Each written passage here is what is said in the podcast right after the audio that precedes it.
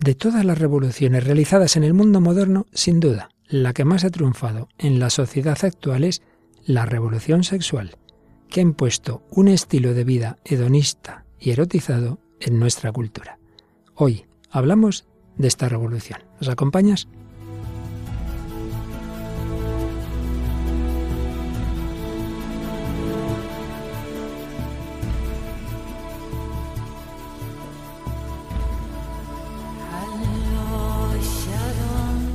El hombre de hoy y Dios, con el padre Luis Fernando de Prada.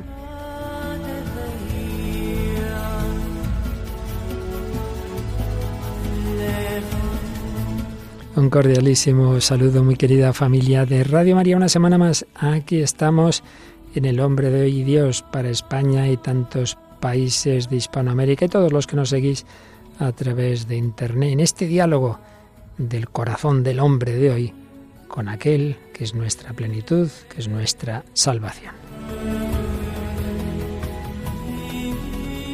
Y repetimos el equipo de la semana pasada. Paloma Niño, ¿qué tal estamos? Hola, Padre Luis Fernando. Pues fenomenal, encantada de estar de nuevo en el programa. Claro que sí, y te, te, las has apañado para que no nos falte Mónica del Álamo, ¿verdad? Aquí estoy de nuevo. Muy buenas a todos. Bueno, Mónica, pues como empezaste a hablarnos un poquito de la Celestina, pero se nos quedó muy cortito y también se quedará corto, pero bueno, algo más nos traes, ¿verdad? Alguna cosa más, sí. Bueno, y Paloma, ¿quién nos trae hoy? ¿Traemos alguna cancioncita? Sí, hoy vamos a escuchar la canción de La Guardia que se titula Cuando brille el sol. Y una película mítica que les encanta a los adolescentes de la que habría mucho que hablar. La película El Club de los Poetas Muertos. Bueno, y de testimonio. Pues de testimonio, hoy vamos a traer el, la historia de Raúl Ucareda, uno de los guitarristas de blues más famosos del Báltico. Bueno, y acabaremos con música cristiana del padre Eduardo Meana y de, y de la hermana Glenda, si nos da tiempo a todo ello.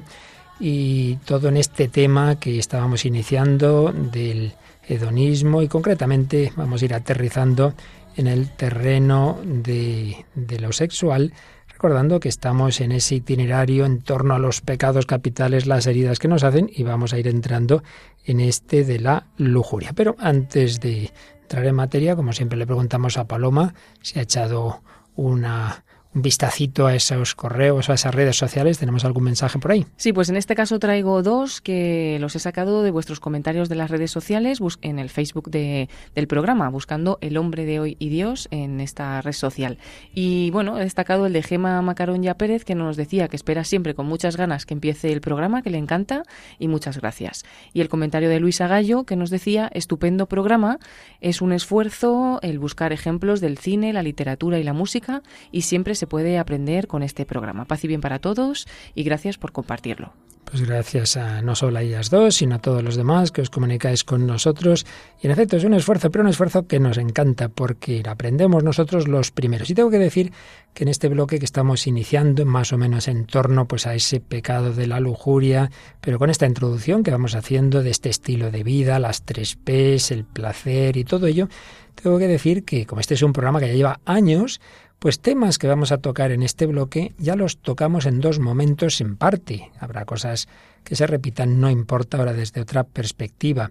Recordemos que habíamos ido viendo un poco el conjunto de toda la doctrina católica y por tanto tratamos del sacramento del matrimonio. Ahí vimos en positivo cuál es el fin por el que Dios nuestro Señor ha hecho al hombre, varón y mujer, el fin de la sexualidad, lo que es el matrimonio y lo que es ese sacramento unos programas que dedicamos al sacramento del matrimonio. Y cuando ya entramos en la tercera parte del catecismo, que es la moral, pues obviamente cuando tratamos sexto y noveno mandamiento, pues también ahí tocábamos estos temas. Lo digo porque ahí podéis ampliar, si no, no habéis oído esos programas, podéis buscarlos en el podcast de Radio María, podéis pedir la recopilación de todo lo que tratamos en el en todos esos bloques del catecismo habrá algunas cosas, ya digo, algunas canciones, algunas películas seguramente que repetiremos, pero ahora desde esta otra perspectiva, cómo el enfocar mal estos temas nos deja heridos y sin embargo tenemos siempre la confianza de que Jesucristo es capaz de sanar nuestras heridas. Sus heridas nos han curado. Pues vamos adelante con esta edición 332 del hombre de hoy y Dios.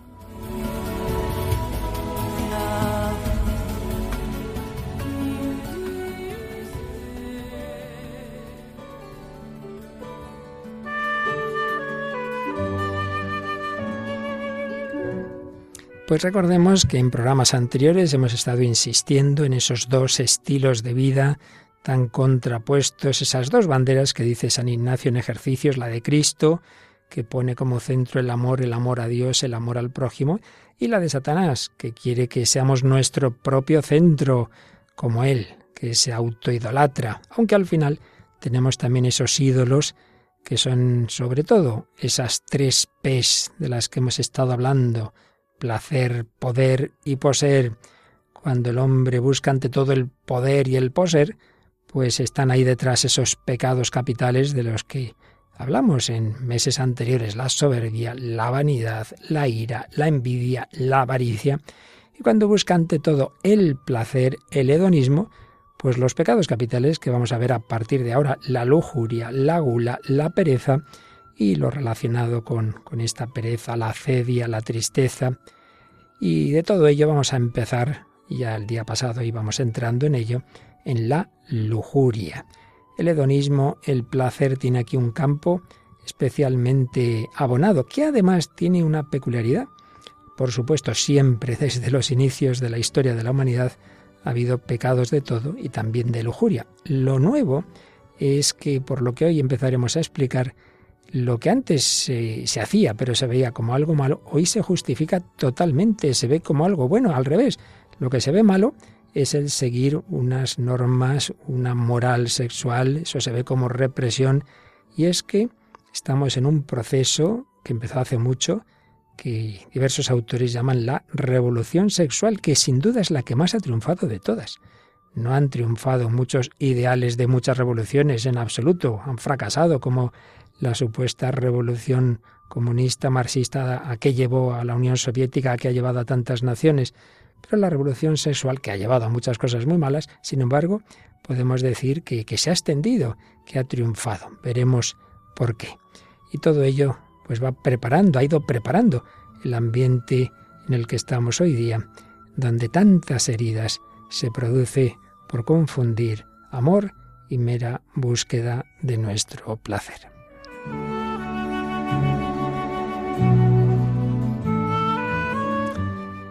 La Conferencia Episcopal Española, en su Comisión de Familia, hace años, en 2003, eh, ofreció un documento muy interesante, Directorio de Pastoral Familiar.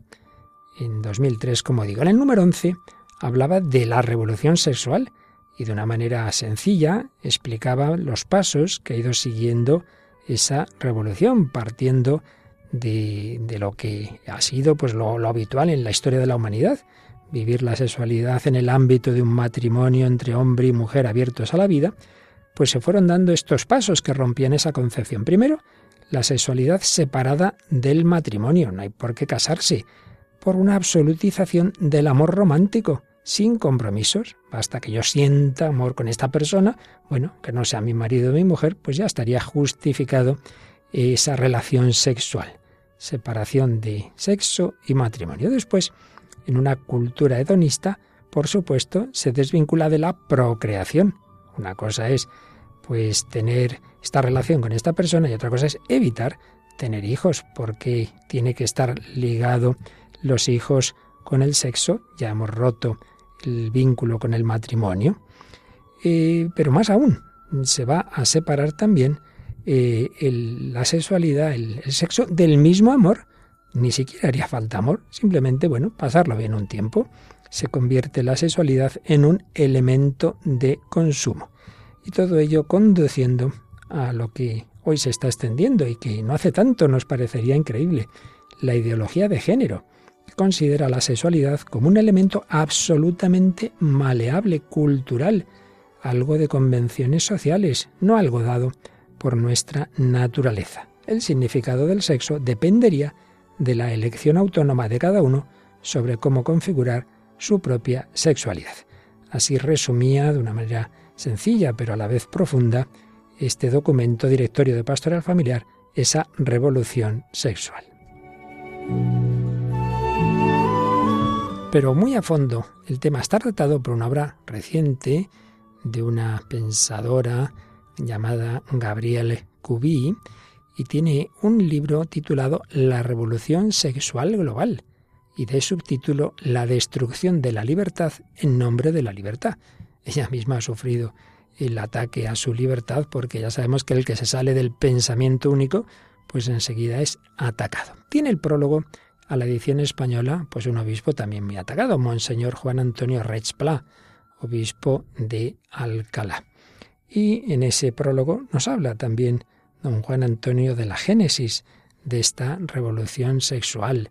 Señala que ha sido una revolución silenciosa, que ha ido poco a poco cambiando las mentes y las costumbres.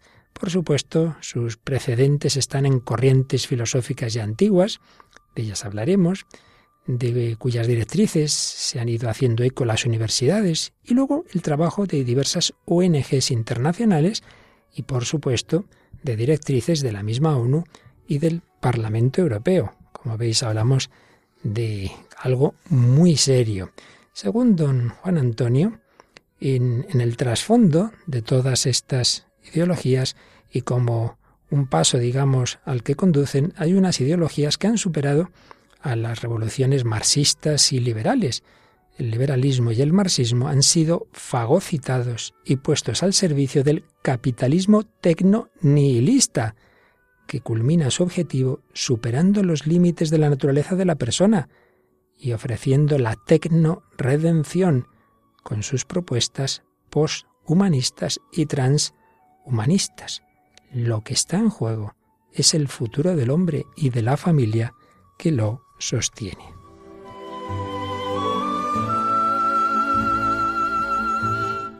Y para todo este planteamiento, pues los métodos han sido la manipulación del lenguaje, la introducción de diversos estándares para la educación sexual, distintas y diversas asignaturas en las escuelas de, tantas naciones, la formulación de nuevos supuestos derechos en nuevas leyes aprobadas en poco tiempo y cuyo último propósito, y así lo dice don Juan Antonio, y no solo él, aunque a alguno le pueda chocar, el último propósito de todas estas ideologías y de toda esta revolución es acabar con la civilización cristiana y doblegar a la Iglesia católica, que es el último firme baluarte frente a tantas locuras de nuestro mundo. Doblegar a esa iglesia, como ha sucedido con otras confesiones cristianas.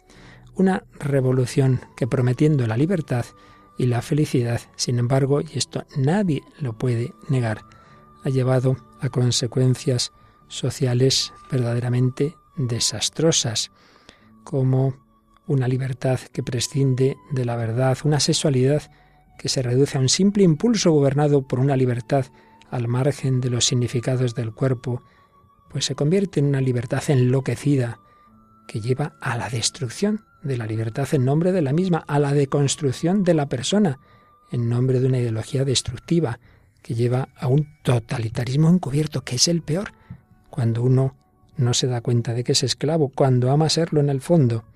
Pues de todo esto hablaba don Juan Antonio en el prólogo a esta obra extraordinaria de Gabrielle Cuby, una mujer que, que en su evolución personal pues fue de ese pensamiento, estuvo en el mayo del 68 con esos planteamientos que heredó de su padre y con unas ideologías pues diríamos de ultraizquierda, pero que luego se fue dando cuenta, tuvo una conversión de la que enseguida hablamos y hoy pues nos anuncia y nos avisa de los graves peligros de todas estas ideologías que al final van contra la persona humana y su libertad.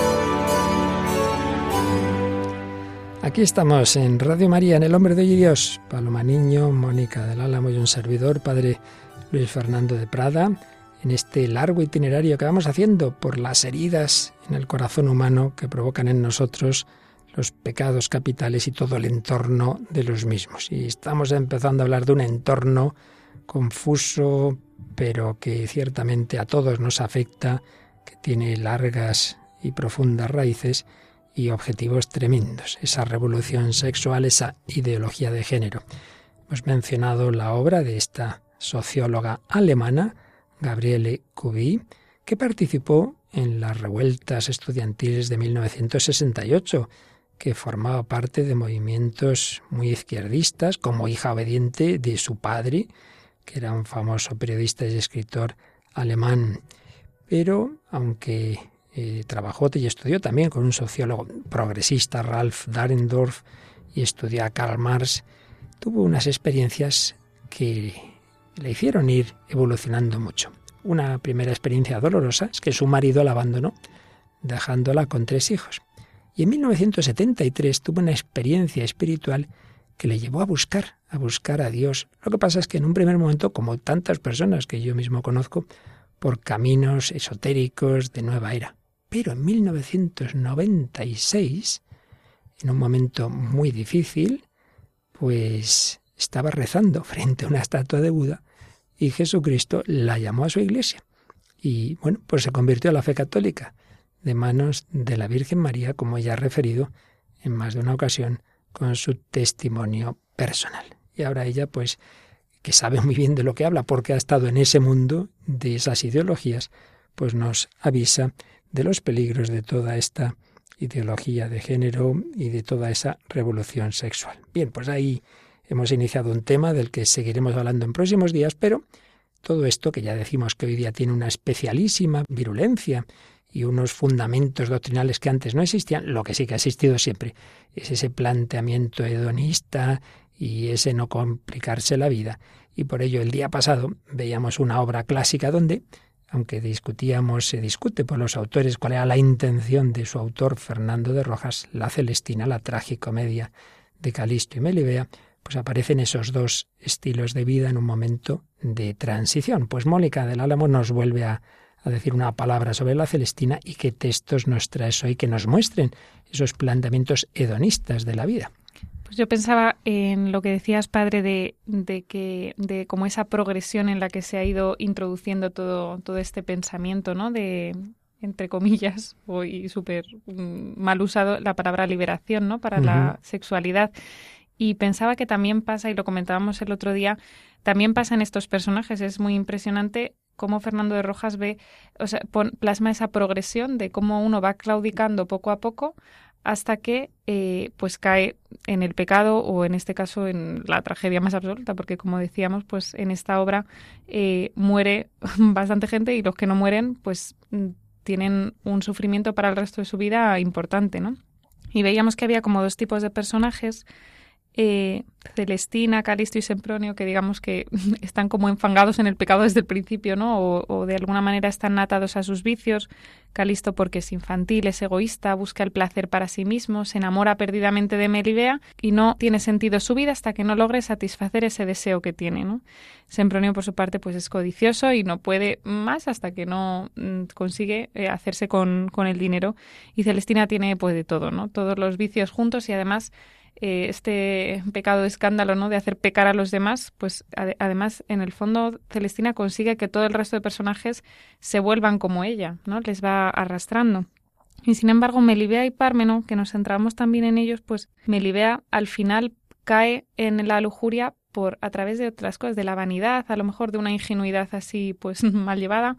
Eh, y bueno, aunque nos centrábamos en, en estos dos personajes al principio en Parmeno y Melibea. Parmeno, eso, al principio veíamos como su fidelidad a Calisto y querer hacer las cosas bien, nos quedamos ahí, no veíamos cómo Parmeno eh, acaba claudicando, ¿no? Hablábamos de que Parmeno está aconsejando a Calisto y diciéndole no le hagas caso a la Celestina. Parmeno, perdón, recuerdo, era uno de los criados, ¿no? Eh, Calisto tenía dos criados, Sempronio y Parmeno, uno que desde el principio quiere, digamos, juntar a la Celestina con con Calisto para que para aprovecharse de él y Parmeno que de alguna manera tiene alguna conciencia de lealtad. De hecho, le dice esa famosa frase, ¿no? De a quien dices el secreto, das tu libertad. O sea, cuidado con lo que le cuentas a, a la Celestina. ¿Qué pasa? Que Calisto se enfada con él y entonces Parmeno dice, oh desdichado de mí, por ser leal padezco mal. Otros se ganan por malos, yo me pierdo por bueno. El mundo es tal. Quiero irme al hilo de la gente, pues a los traidores llaman discretos, a los fieles necios. Si creyera Celestina, con sus seis docenas de años a cuestas, no me maltratara Calisto. Mas esto me pondrá escarmiento de aquí adelante con él. Que si dijere comamos, yo también. Si quisiere derrocar la casa, aprobarlo. Si quemar su hacienda, ir por fuego. Destruya, rompa, quiebre, dañe, dé alcahuetas lo suyo, que mi parte me cabrá. Pues dicen, a río revuelto, ganancia de pescadores. Nunca más, perro a molino. Se rinde un poco, ¿no? Dice aquí, se acabó el portarse bien. Pero de alguna manera sí que se le ve por estos apartes, estos, em, recursos que utiliza el autor, que habla con, de alguna manera con el público, se ve que Pármeno está, está viendo a la Celestina hacer el mal y entonces eh, se ve que todavía, todavía es fiel. ¿Y cómo hacer caer a Pármeno? Pues se ve muy bien en una conversación entre Sepronio y, y Celestina. Dice, Celestina empieza a decir, bueno, que ella va a conseguir que caigan los dos, Melibea y Sepronio. Y dice, yo haré de mi hierro si vivo, yo le contaré en el número de los míos. dice Sempronio, ¿cómo has pensado hacerlo? Que es un traidor. Y dice Celestina, a ese tal dos alevosos. Haréle saber a Areusa, será de los nuestros, darnos a lugar a tender las redes sin embarazo, por aquellas doblas de Calisto. O sea, dice, yo a través de Areusa, a través de esta prostituta, voy a conseguir que Parmenop sea de los míos. Y, y Sempronio dice, pues ¿crees que podrás alcanzar algo de Melibea? ¿Hay algún buen ramo? Ya habíamos visto en el, en el programa pasado que Melibea está como muy decidida a conservar su virtud y considera un insulto, ¿no? La, la declaración de Calisto. Y Celestina dice, no hay cirujano que a la primera cura juzgue la herida. Lo que yo al presente veo, te diré. Melibea es hermosa, Calisto loco y franco. Ni a él penará gastar, ni a mí andar. Bulla moneda y dure el pleito lo que durare. Todo lo puede el dinero. Las peñas quebranta, los ríos pasa en seco, no hay lugar tan alto que un asno cargado de oro no le suba.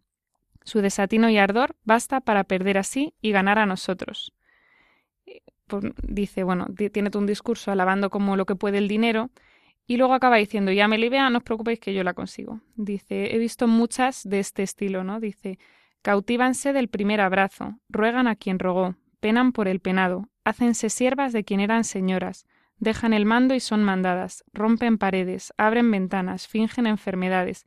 A los chirriadores quicios de las puertas hacen con aceites usar su oficio sin ruido. Es decir, yo puedo hacer que todo esto cambie, ¿no? Y, y esto también se ve la caída de Melibea cuando eh, Celestina empieza a hacerle la pelota, ¿no? A Melibea. De alguna manera, pues le dice, no, con lo guapa que tú eres, todo fenomenal, Pascual, tal. Y ella pues bueno, se deja un poco engañar, se deja conquistar por esa vanidad.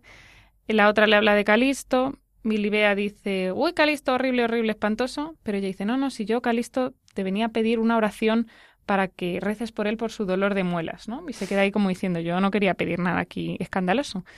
Y entonces eso consigue que Melibea se quede dando vueltas y vueltas y vueltas y entonces cambia totalmente el tercio. Empieza, se la ve en el monólogo que ella dice, uy, pues si este no está tan mal y yo, uy, lo que estoy pensando en él, uy, para arriba y para abajo, y al final eh, Melibea se enamora de Calisto, ¿no? Por, o sea, Celestina planta un poco la semilla con esto de la vanidad y halagándola a ella y hablándole de Calisto, y al final cambia totalmente el discurso de Melibea, ¿no? Cuando se la vuelve a encontrar a Celestina dice, oh, qué gracioso y agradable me es oírte. Saludable es al enfermo la alegre cara del que le visita. Paréceme que veo mi corazón entre tus manos hecho pedazos el cual, si tú quisieses, con muy poco trabajo, juntarías con la virtud de tu lengua, no de otra manera que cuando vio en sueños aquel grande Alejandro, rey de Macedonia, en la boca del dragón, la saludable raíz con que sanó a su criado Ptolomeo del bocado de la víbora, pues por amor de Dios te despojes, para muy diligente entender en mi mal y me des algún remedio. O sea, Melibea ya ha cambiado del todo. Dice, estoy enferma, estoy enamorada y solo tú puedes curarme. ¿Cómo? Pues eh, juntándonos, ¿no? A Calisto y a mí. O sea, como digamos que acepta ya todo el, todo el discurso de la Celestina que, que ha rechazado, pues eso, a través de la vanidad, a través de, de que ella ha conseguido que, que, ese, digamos, placer que ella decía, no, no, por aquí no, pues ya lo concede, ¿no? Directamente. Y bueno, podríamos decir muchas cosas más, pero ya cortamos. No, interesante esa evolución, porque lo que aquí estábamos hablando antes a un nivel cultural, ¿verdad? De evolución de la sociedad, pues se puede dar en, en poco tiempo en una persona pues que vas dando pasitos, pasitos, el primer día de golpe todo no, pero un pasito detrás de otro y bajo capa de bien. Sí, totalmente. Además eso que es, es muy humano al final, porque en el fondo nadie es malo de la noche al, día, ¿no? O sea, no cambia de, de un día para otro, pero oye, todos vamos haciendo pequeñas concesiones y a veces es como acabamos. O sea, que esto no está tan lejos de, nosotros, ¿no? Pero lo que en aquella sociedad de primeras no se plantearía, Totalmente. Hoy, ya sí. Totalmente. Hoy ya sí. Y por eso nos traéis una canción de, de nuestra época, digamos, en la que ya directamente pues se plantean sin, sin muchos prolegómenos, ¿verdad?, cierto tipo de relaciones. ¿Qué canción es? Sí, es la canción Cuando brille el sol de La Guardia y que no es tan tan tan moderna, que es de 1990, ¿no? Que podríamos decir. Ya tiene años, sí, sí. Pero a mí me impresiona mucho porque es una canción, pues eso, muy pegadiza, que todos cantamos, que todo es tal, y uno se pone a analizar la letra y dices, Dios mío, o sea, te está, o sea, te está diciendo que la persona no importa, ¿no? Que solo te quiero para un rato directamente, ¿no? Y es como muy impactante que, que no nos escandalice. O sea, que yo, yo creo que ya hemos llegado a un punto que nos, que es verdad que muchas de las canciones que cantamos, si uno se pone a analizar la letra se escandalizaría, pero es que está directamente es, curioso solo quiero tu calor.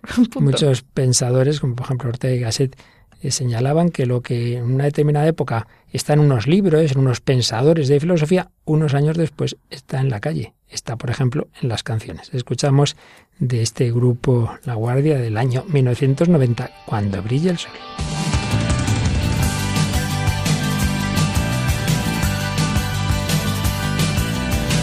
Yo no quiero que me des tu amor, ni una seria relación. No quiero robarte el corazón. Yo no quiero que llores por mí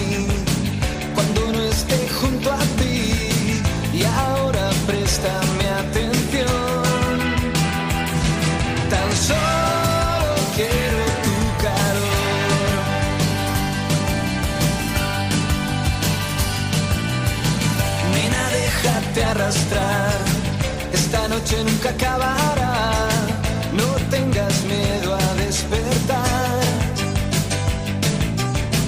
No me busques en el viejo bar, ni me sigas al andar, mis huellas el viento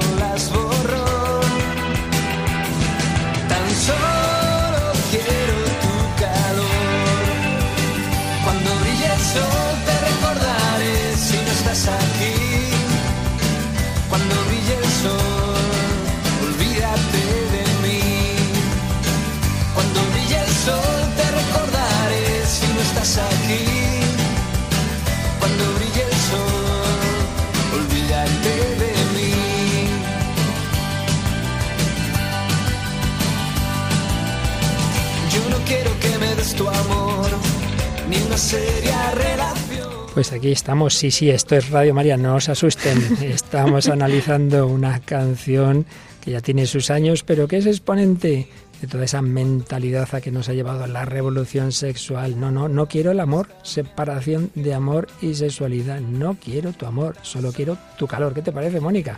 Pues a mí me enfada mucho esta canción. No, bueno, porque al final parece que es una cosa muy romántica, decir, no, no, si yo en el fondo no quiero que llores por mí, no, yo en el fondo no quiero tal, pero en el fondo está diciendo, no quiero que mi corazón te pertenezca, ¿no? O sea, solamente quiero eh, mutuo a lo mejor, ¿no? Aprovecharme de ti y que tú te aproveches de mí, por eso también parece que queda bien, porque no dice yo me quiero aprovechar de ti y se queda tan ancho, ¿no? Sino dice quiero simplemente nada, o sea, que compartamos este momento, pero luego olvídate de mí, o sea, no quiero saber nada de ti, en vez de decir lo que significa, ¿no? El acto sexual de decir te quiero para siempre y te quiero dar mi vida para siempre, es como, no, te quiero un ratito y luego además que ni te acuerdes, oye, directamente. no está mal.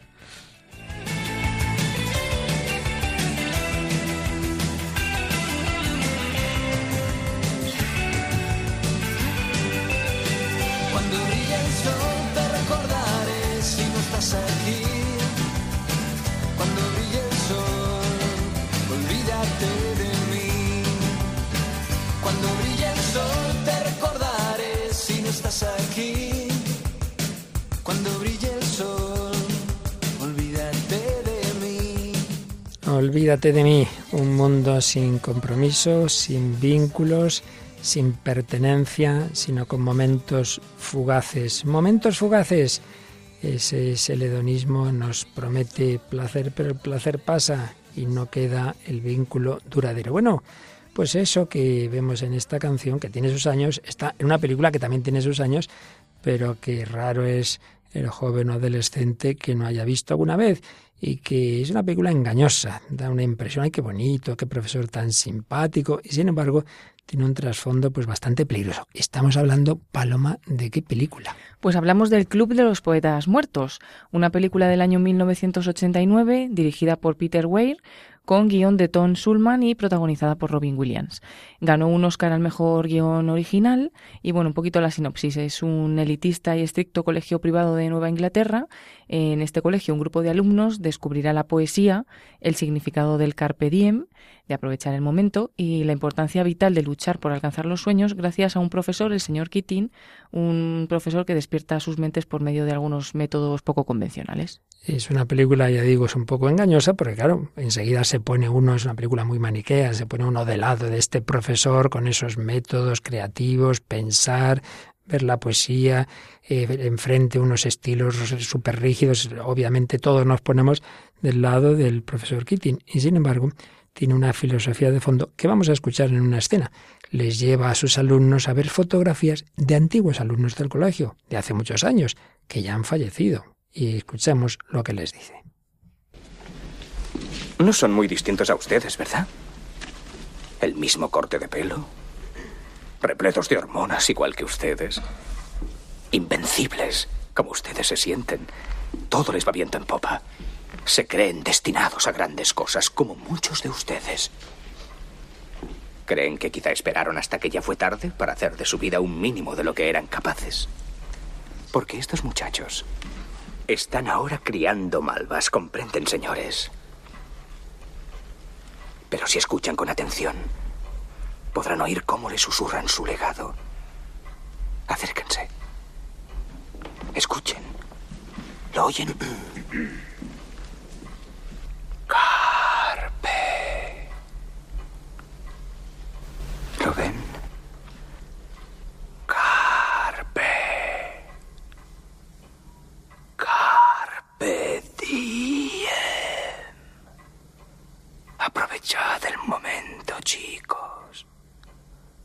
Haced que vuestra vida sea extraordinaria.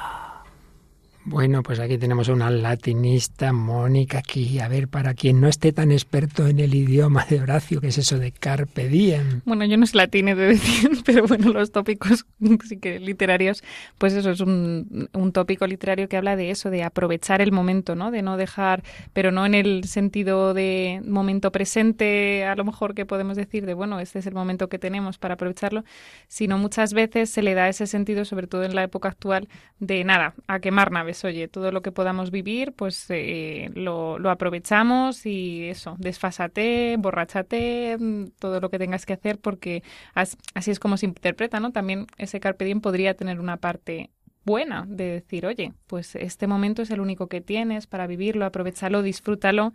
La pregunta es cómo se disfruta ese momento, claro. Es verdad que en efecto hay una versión cristiana de vivir el momento presente, es el momento que Dios te da, pero aprovecharlo, pues eso, amando, haciendo el bien, pero me temo que no va por ahí, sino que es eso que dice San Pablo, comamos y bebamos que mañana moriremos disfruta este momento. Just Do It sería quizá la versión publicitaria en buena medida de, de, este lema antiguo. Y bueno, pues es lo que les viene a decir. Vosotros pasarlo bien ahora y no os compliquéis mucho la vida. De las frases que dice este profesor, ¿qué destacaríais, Paloma Niño? Eh, bueno, a mí me ha dado miedo. Lo de Carpe Diem escuchado así como... Carpe Como que viene del sepulcro. sí, sí, realmente da, da miedo, porque es como pensar, bueno, es que claro, si todo vale, si nos podemos dejar llevar por lo que nos apetece en cada momento, bueno, es que puede ser cualquier cosa, ¿no? Cualquier cosa. Podemos ir a la destrucción totalmente, ¿no? Nos puede apetecer algo que puede ser bueno para nosotros, pero nos puede apetecer algo que es que va a ser malísimo, bueno, como muchas cosas, ¿no? De hecho, y no voy a decir mucho más, pero también es verdad que la película, aunque es maniquea, también hay que decir que se ven algunas consecuencias muy negativas de la enseñanza del profesor. Pero bueno, no digamos más. ¿Qué te, ¿En qué te has fijado tú, Mónica? Sí, un, una idea que al final está muy presente. A mí me sale muchas veces en clase de filosofía o en clase en, en el colegio, en clase de lengua, que te preguntan, ¿no? Dicen, si al final vamos a morir, ¿no? Si al final vamos a morir, ¿qué sentido tiene la vida? Entonces, pues ahí también, ¿no? Hay dos, bueno, hay muchas maneras de interpretarlo y lo vemos día a día pero es, ah, si al final vamos a morir, pues hijo, vive el momento a tope, eh, eso, como, sí, como si no hubiera un mañana, ¿no? En vez de decir, oye, lo vivo dándole un sentido, lo vivo dando tal, o sea que sí, como dice Paloma, da un poco de miedo. Es como que falta la esperanza del más allá, ¿no? Porque dice, duda. "Lo- todos están ya criando malvas, sí, pero bueno, hay algo más, ¿no? Aparte de que no, no, no se queda la cosa en la muerte. Pero claro, si realmente no creemos en la vida eterna, se acaba todo en la muerte, pues entonces, pues, pues, pues No. mira, haz lo que quieras, ¿no? Y una idea falsa también de lo que es aprovechar el momento, porque incluso, aunque no hubiera más allá, oye, hay Mm. gente que piensa que no Mm. hay más allá, pero dice, oye, puedo vivir, digamos, haciendo el bien, ayudando a otros, y, y esa es mi manera de aprovechar el momento, pero aquí no tiene pinta. Así es, porque en efecto, por un lado es evidente, San Pablo cuando habla de lo de comamos y bebamos, mañana moriremos, es precisamente eh, diciendo, bueno, si no hubiera resurrección, si no hubiera vida eterna, pero por otro lado, también, aunque no lo hubiera, como han dicho muchas personas, aunque no lo hubiera, yo he sido más feliz con Dios que sin Él y con estos planteamientos. De hecho, a mí me llama la atención cómo termina lo que le dice, haced de vuestra vida que sea extraordinaria. Estamos totalmente de acuerdo. Sí, sí, sí, lo No, compramos. No os quedéis en una vida vulgar. Lo que pasa es que, ¿qué entiende por vida extraordinaria? ¿Que usted se ha dejado llevar en cada momento de lo que le apetecía o que ha sido capaz de poner su vida al servicio de algo y de alguien más grande? ¿De un amor más profundo o simplemente que ahora me apetecía esto aunque eh, fuera una cosa totalmente fugaz? Bueno, pues vamos a ver y siempre nos ayuda personas que han estado en los dos lados. Por eso Paloma nos trae testimonio pues de, de alguien y además de alguien pues de nuestro mundo y también del mundo musical que sabe lo que es estar en ese, en ese planteamiento hedonista y de un amor superficial y lo que es en cambio estar con Dios y con un tipo de planteamientos muy distintos. Raúl Ucareda. A ver, a ver, cuéntanos este señor de dónde es. Sí, pues Raúl Ucareda es uno de los guitarristas de blues más famosos del Báltico, decíamos antes, y nacido en Estonia, ¿no? De niño, su infancia la pasa en la República Socialista Soviética de Estonia, en la que, por lo tanto, nunca recibió una formación religiosa. Él dice, éramos buenos comunistas, ateos convencidos y materialistas prácticos. Solamente su abuela tenía como una cierta creencia en que había un ser superior, pero una creencia así un poco vaga. Y un día con 10 años, eh, como anécdota, Raúl se encontró con una Biblia en un cajón y le dijo, pues ¿qué es esto, abuela? Y ella le dijo, un libro antiguo, pero no lo abras, déjalo donde estaba porque eh, le pasó a uno de mi pueblo, esto es muy típico de las abuelas, a uno de mi pueblo le pasó que, que lo leyó y se volvió loco. Y entonces, bueno, esa fue su única relación con la palabra de Dios de niño. Luego, cuando ya llegaron los 11 años, eh, tuvo un momento especial para él porque se cayó de un árbol que estaba trepando y dice que durante unos instantes en esa caída pensó, más allá de que le estaba doliendo o de que se iba a dar un tortazo, dijo, me iré al cielo. Y era una pregunta extraña porque sus padres y sus maestros pues nunca le habían hablado de esto, le habían dicho siempre que después de la muerte no había nada. Y bueno, pues desde entonces dice Raúl que esa pregunta por el más allá siempre se quedó como en el fondo de su alma. Esto le pasó a los 11 años. A los 12 murió su padre y se volcó en el rock y en el blues. Su grupo de música triunfó. Él tenía 18 años y conseguía cosas increíbles en la Unión Soviética, como por ejemplo un permiso para irse con el grupo a Finlandia, donde allí pues pudo beber todo lo que quiso, tomar drogas hasta perder el conocimiento, etcétera. Era pues un triunfador, ¿no? Entre comillas, de 18 años que podía hacer lo que le diera la gana, lo que quisiera, el carpe diem. Eh, se introdujo así en el mundo del alcohol, de las drogas, de las chicas fáciles, se hicieron famosos. Dice que las chicas, pues claro, se ponían histéricas en sus conciertos, les seguían y con 20 años, además de todo esto, también tenía mucho dinero porque ganaba cinco veces más que cualquier profesional de cualquier tipo. Así que bueno, así fue creciendo un poquito en esos años. Y un día hubo una cosa que le pasó que cambió, le hizo cambiar un poco, porque se metió en, en un lío a causa de un coche pasado de contrabando y una banda de matones chechenos pues querían recuperar ese coche. Entonces amenazaron a su familia. A partir de ese momento dice que sintió por primera vez un miedo indescriptible, pasó meses encerrado sin salir a la calle, sin hablar por teléfono, sin asomarse a la ventana, sin nada. Y bueno, no soportaba estar escondido y dice que una noche en ese retiro forzoso tuvo otra experiencia, una experiencia de lucidez mística. Dice, no puedo describirla, estaba tumbado en la cama, profundamente abatido, cuando comprendí que aquí no se acaba todo, hay algo más grande. Y se preguntó, ¿qué estoy haciendo con mi vida? Concluí, dice Raúl, con una lucidez extraña que las cosas materiales, en vez de saciar, aumentan la sensación de vacío, y decidí buscar un sentido para mi existencia. Como había una Biblia en casa, pues la hojeó, trató de leerla, pero la verdad es que no entendía nada. Consiguió llegar a la casa de un pariente en Inglaterra y sintió la necesidad de rezar. Dice que no sabe tampoco por qué, pero que rezaba. No sabía quién le rezaba, pero tenía la certeza de que en, el fondo alguien le estaba escuchando y dice incluso que necesitaba rezar para seguir viviendo, sin saber muy bien ni siquiera a quién estaba rezando. Una vez, incluso mientras rezaba, entendió que la vida era demasiado hermosa para malgastarla en noches de sexo y alcohol. Y bueno, cuando por fin cayó el comunismo en Estonia, desapareció la URSS y él pudo, digamos que estaba limpio para volver de nuevo al país, pues volvió a Estonia con 27 años y logró encontrar un trabajo. Entonces, bueno, ahí se volcó un poquito a buscar qué era ese Dios o ese algo que le podía dar sentido a su vida, buscó en libros de esoterismo, en la filosofía hindú de los Hare Krishna, eh, reflexionó sobre el karma, buscó en el chamanismo, bueno, etcétera. fueron dos años de búsqueda intensa y bueno, dice que a pesar de esta búsqueda él seguía en el mismo sitio, desorientado, solo y sin ninguna razón para vivir. Claro, él le habían educado en un desprecio por el cristianismo, entonces al cristianismo nos estaba asomando. Pero eh, descubrió que había millones de cristianos, incluso que había muchos que eran grandes genios, como Bach, Beethoven, Miguel Ángel, hasta Tolkien, ¿no? que triunfaba entonces con El Señor de los Anillos. Entonces fue a una librería y pidió un libro sobre el cristianismo. A partir de ese momento fue buscando una iglesia, otra iglesia de diferentes confesiones cristianas, sus amigos ateos se reían de él y finalmente un día un pastor luterano le dijo, mira, tú eres un rebelde, buscas una respuesta racional para cada pregunta, tu sitio es la Iglesia Católica. Acudió por primera vez al catolicismo y bueno, pues eh, se bautizó, en 2010 se casó por la iglesia con su mujer, con la que llevaba 20 años, bautizaron a sus hijos y ahora dice pues que realmente como siempre también las abuelas tienen razón, pues que su abuela la tenía, ¿no? Quien lee la Biblia corre el riesgo de volverse loco, pero de alegría. Qué interesante el testimonio que te ha parecido, Mónica. Muy impresionante, la verdad. Me ha gustado mucho la parte esa en la que dice que la vida era demasiado hermosa para, para desperdiciarla, ¿no? Es curioso porque él estaba haciendo todo lo que todo el mundo diría que es aprovechar la vida, ¿no? o sea, es, es, la, es, la, respuesta a la canción y al Club de los Poetas Muertos, ¿no? La vida es demasiado hermosa para malgastarla en noches de sexo y alcohol. Es sí, justo lo contrario. Sí, sí, qué curioso que cuando uno renuncia, pues es capaz de vivir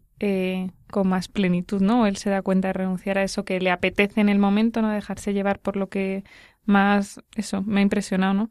Y, y, luego también lo, de, lo del pastor luterano, ¿no? Qué impresionante, ¿no? Que le dije, tú eres un rebelde, tú uh -huh. estás, tal, tu sitio es la iglesia católica. Pero fíjate que la razón que le da es, tú para todo buscas razones. Y claro, sí. como en la iglesia católica hablamos del diálogo fe-razón, sí. cosa que en el mundo sí, protestante la razón se queda mucho más menospreciada, dice, pues entonces vete a la iglesia católica.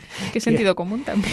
y eso lo podemos aplicar también a ese diálogo gracia-naturaleza, porque como antes decíamos, Dios no solo quiere salvarnos en la vida eterna, quiere hacernos felices aquí y quiere sanar nuestras heridas. Por eso vamos a escuchar al menos un poquito de una canción del padre Eduardo Meana. Todos tenemos heridas, pero Jesucristo ha venido a por nosotros heridos. El médico sana a los enfermos.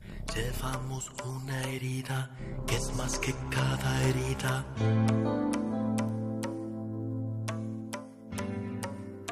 También más que la suma de todas las heridas.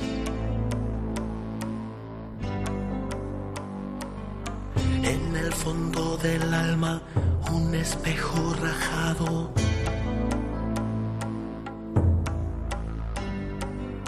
Mortal malentendido del corazón humano.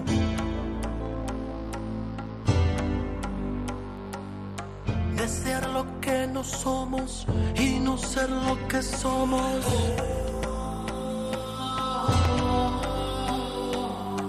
La ebria ambición de casi ser un dios.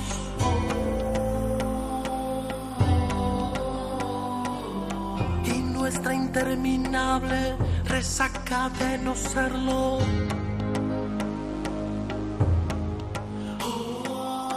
Pero tú eres Jesús, oh médico has venido.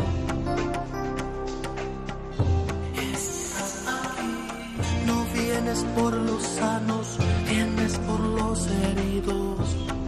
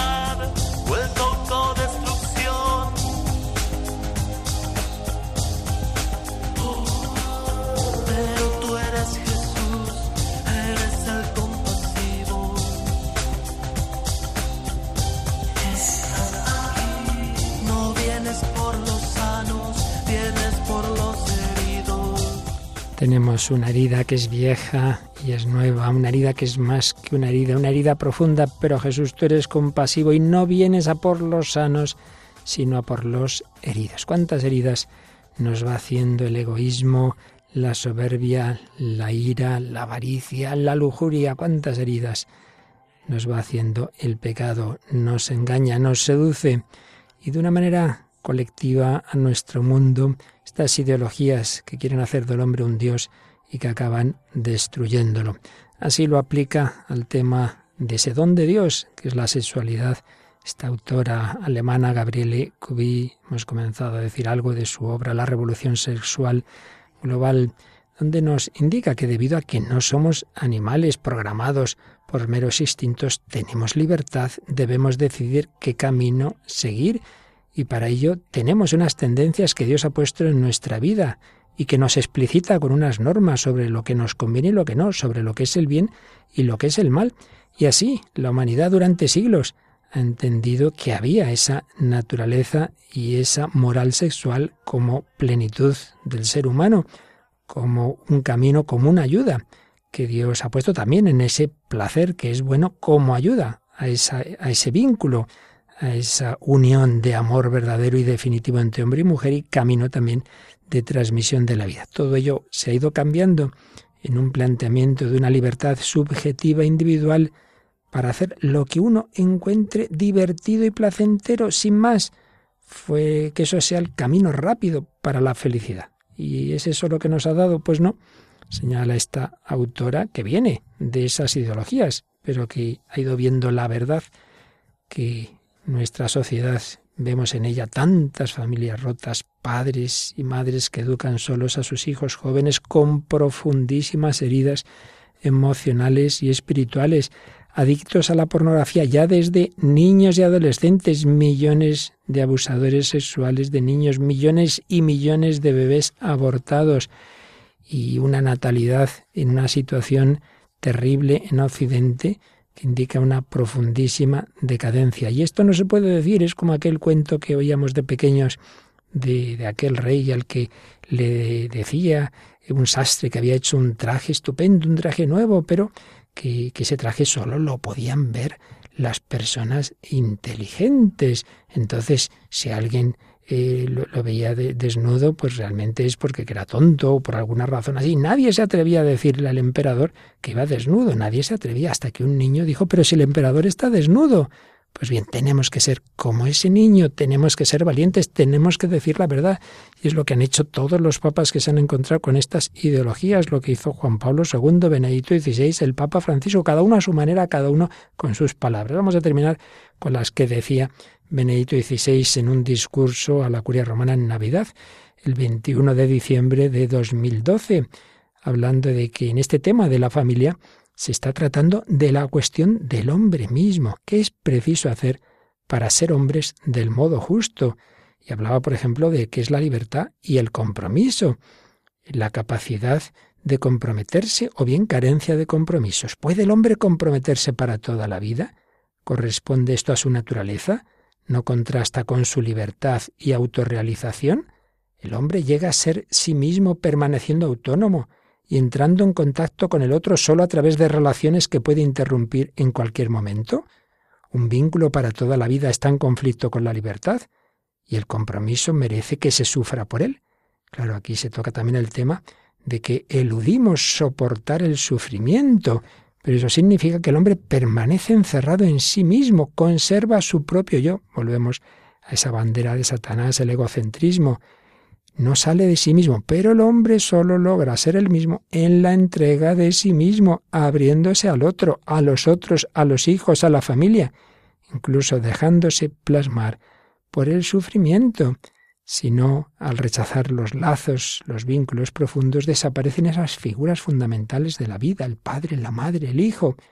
Y citaba a alguien no cristiano, al gran rabino de Francia, Gilles Bernheim, que mostraba que el atentado que está sufriendo la familia es algo muy profundo, no simplemente es un tema de entender mal la libertad, sino que entra en juego el ser mismo, lo que significa ser hombres. Este rabino citaba una famosa frase de Simone de Beauvoir, mujer no se nace, se hace. Y ahí está pues el trasfondo de lo que llamamos esa ideología de género, según la cual el sexo ya no sería un dato originario de la naturaleza creada por Dios, sino algo convencional, algo social. Y hoy el hombre niega tener una naturaleza recibida. Decide él qué hace, decide él mismo quién es, niega ser criatura, se niega a hombres y mujeres su exigencia creacional de ser formas de la persona humana que se integran mutuamente. Pero, decía Benedicto XVI, si no existe la dualidad de hombre y mujer como dato de la creación, entonces tampoco existe la familia como realidad preestablecida por la creación, entonces también la prole ha perdido el puesto que hasta ahora le correspondía y la particular dignidad que le es propia. Rabino de Francia mostraba cómo esa dignidad de la persona humana, de ser un sujeto jurídico de por sí, se convierte en objeto, algo que se puede adquirir allí donde la libertad de hacer se convierte en libertad de hacerse por uno mismo, se llega a negar al Creador mismo y con ello al hombre como criatura de Dios, como imagen de Dios, el hombre queda degradado en la esencia de su ser. Por eso concluía Benedicto XVI diciendo, en la lucha por la familia está en juego el hombre mismo. Y es que cuando se niega a Dios, se disuelve también la dignidad del hombre. En cambio, quien defiende a Dios, defiende al hombre. Pues vamos a pedir al Señor, por medio de la Virgen María, con una famosa poesía oración, Vamos a pedirle a ella que nos ayude a vivir el verdadero amor con la verdadera pureza que significa ese autodominio como entrega al amor. Bendita sea tu pureza y eternamente lo sea, pues todo un Dios se recrea en tan graciosa belleza. A ti celestial princesa, Virgen Sagrada María yo te ofrezco en este día alma, vida y corazón. Mírame con compasión, no me dejes, Madre mía. Amén, amén. No me dejes, Madre mía. Amén. Bendita sea tu pureza y eternamente lo sea, pues todo un Dios se recrea en tan graciosa belleza. A ti, celestial princesa, Virgen Sagrada María, yo te ofrezco en este día alma, vida y corazón.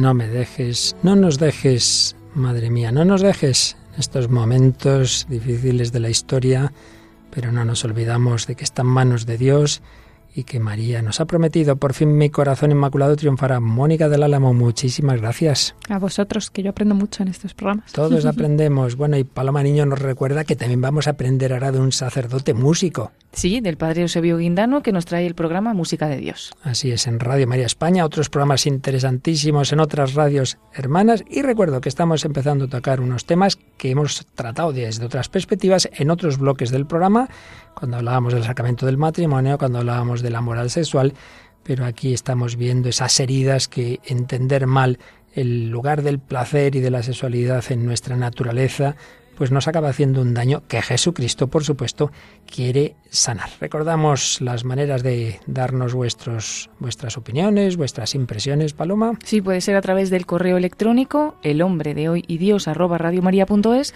o también a través de la página de Facebook buscando el programa por el mismo nombre, el hombre de hoy y Dios. Pues nada, a buscar al Señor, a ser santos, como nos recuerda la fiesta de todos los santos, a caminar hacia la vida eterna. Os dejamos con María, os dejamos con la radio, os dejamos con Radio María.